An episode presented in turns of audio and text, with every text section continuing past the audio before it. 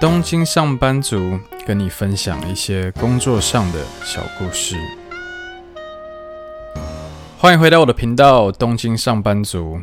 上一集跟大家分享了我在 HR Rewards 做了什么样的工作，又是怎么会有机会一进到公司就跟各个亚洲的高层有直接接触的机会。今天要跟大家分享的是有关于我在瑞银的第二个 Desk Rotation，一个叫做 HR Talent and Development 的组。这个组是在做什么样的工作？我又发生了什么让我印象深刻的事情呢？HR Talent and Development 是我在学生时期在瑞银实习时所待的组。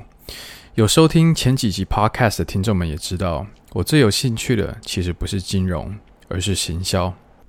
大四那年，在经过种种的考量后，最终放弃去麒麟做国际行销的 offer，选择了去瑞银。一大部分的原因也是因为在实习时所待过的 HR Talent Development 这一组，因为它让我觉得我可以把我想做的行销跟我想待的公司，也就是瑞银做一个结合。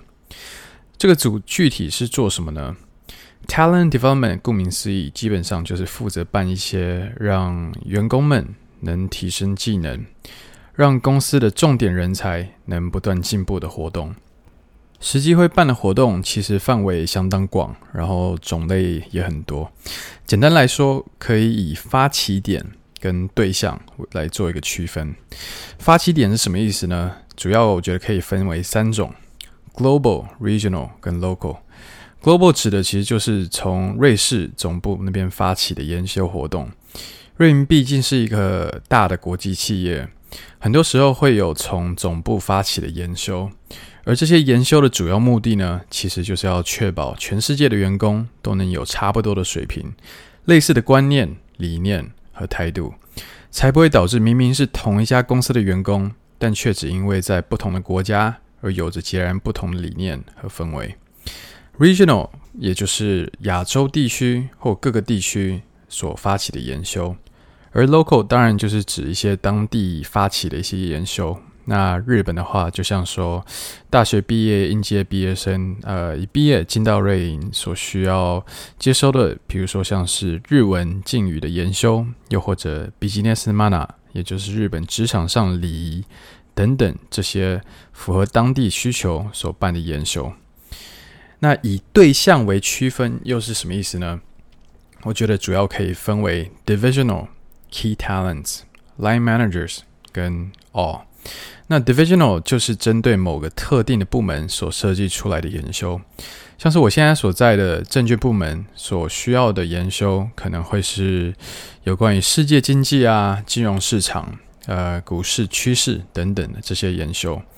但在 group operations 部门，也就是俗称的后台，这些员工们所需要研修，当然就会不太一样。比如说，会是有关于自动化，或者是跟他们平常的工作更相符的一些研修。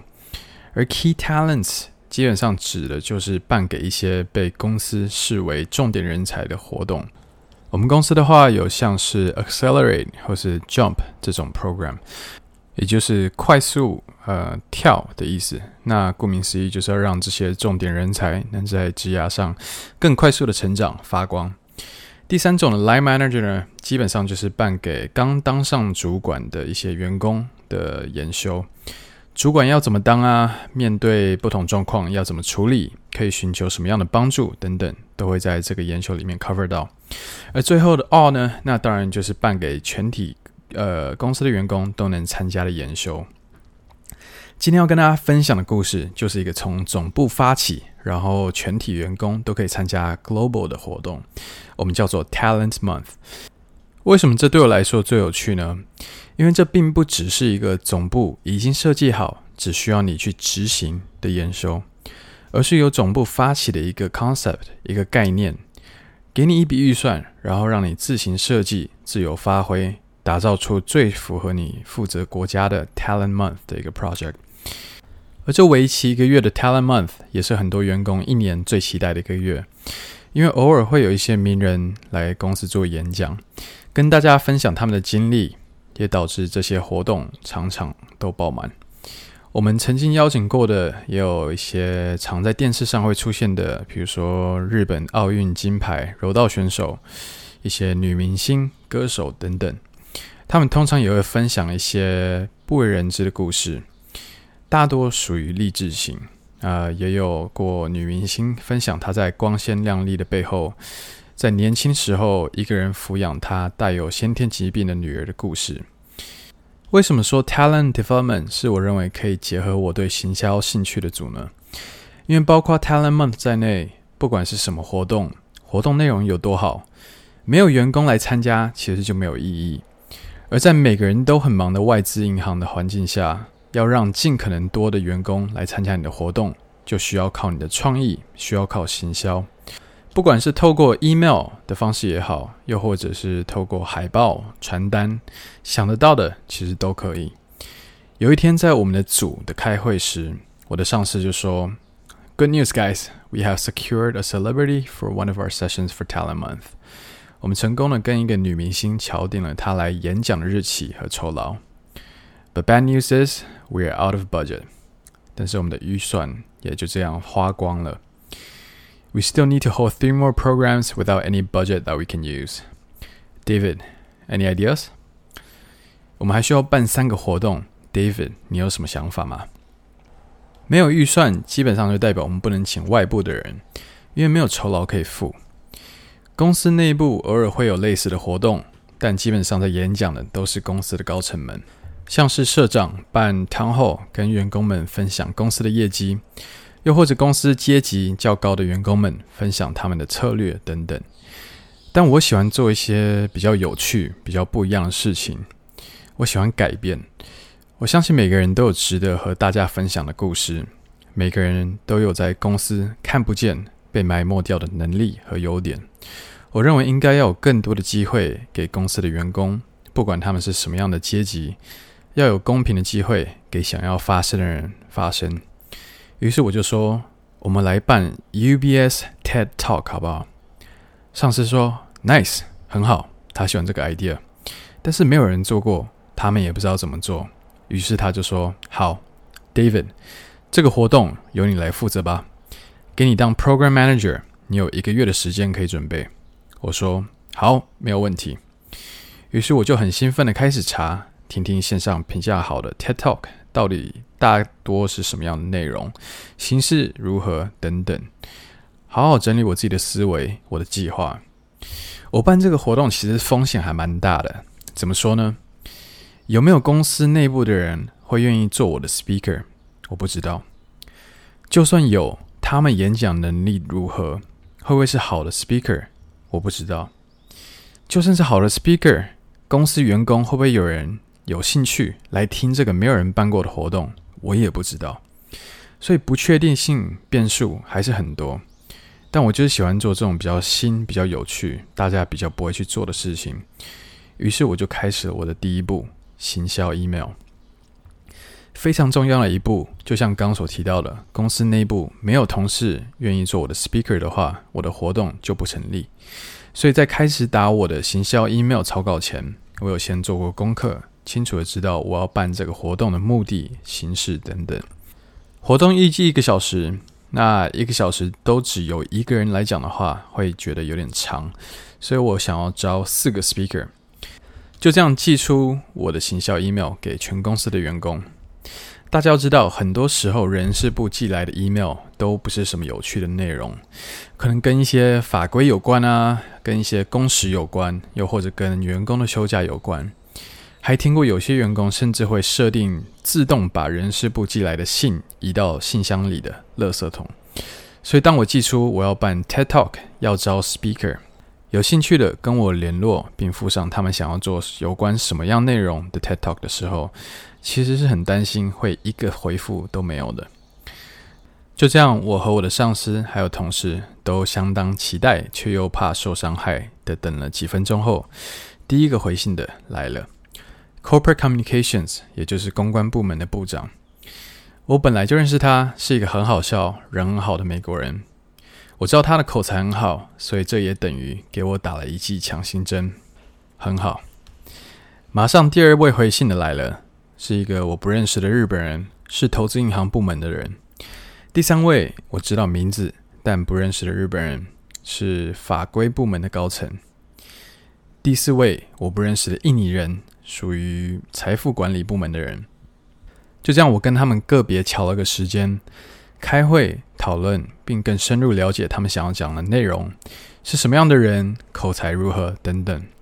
在这个阶段，他们跟我讲的是他们的想法，但我以 Program Manager 的角度需要考虑的是，这个内容吸引人吗？值得分享吗？会带给其他员工正面的启发吗？这些是我这次办 TED Talk 的最大的目的，也是我需要去把关的。在跟这四位同事开完会后，我觉得人选、故事性方面都没有问题，但内容有很多地方需要做调整。于是就开始这一个月的魔鬼训练。我很开心，这次四个人选都非常的多样化，不管从国籍的方面也好，或公司阶级方面也好。正好达到我当初想要提供一个公平让大家发声平台的目的。那段时间，我自己也看了很多 TED Talk，也把我最推荐的一两个传给这四个 speaker 看，提供给他们一些 public speaking 上的建议。还有最重要的是要不断的练习、修改、练习。每次练习，我都会把它录下来，让他们自己也可以回家看。在每次的练习，我也会以听众的身份提供我的意见。我觉得故事一非常有趣，可以多讲一点，再讲的细一点。故事二我认为比较不吸引人，我觉得可以删掉。整体的速度可以稍微快一点。这个地方我觉得可以这样讲，让观众有一个笑点。这个地方可以停顿一下，速度放慢一点，让大家稍微想想你所要传达的讯息等等。我相信一开始当这些 speaker 听到我说，请你每个礼拜至少空两个三十分钟的时间给我，我们需要练习的时候，一定会觉得这是哪来的小毛头啊？因为我当时才进公司半年，但是我当 program manager 就是我的责任，要把这个 program 办得好，办得有意义。就这样练习、修改、练习、修改，在这过程中，speaker 们也有很明显的感触，觉得真的每个礼拜都有进步，练习真的有意义。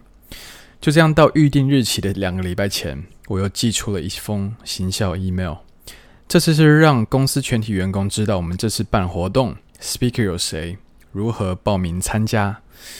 很顺利的，报名人数不断上升，比预期多很多。过了两个礼拜后，要办活动的这天终于到了。我认为好的上司是不会 micro manage。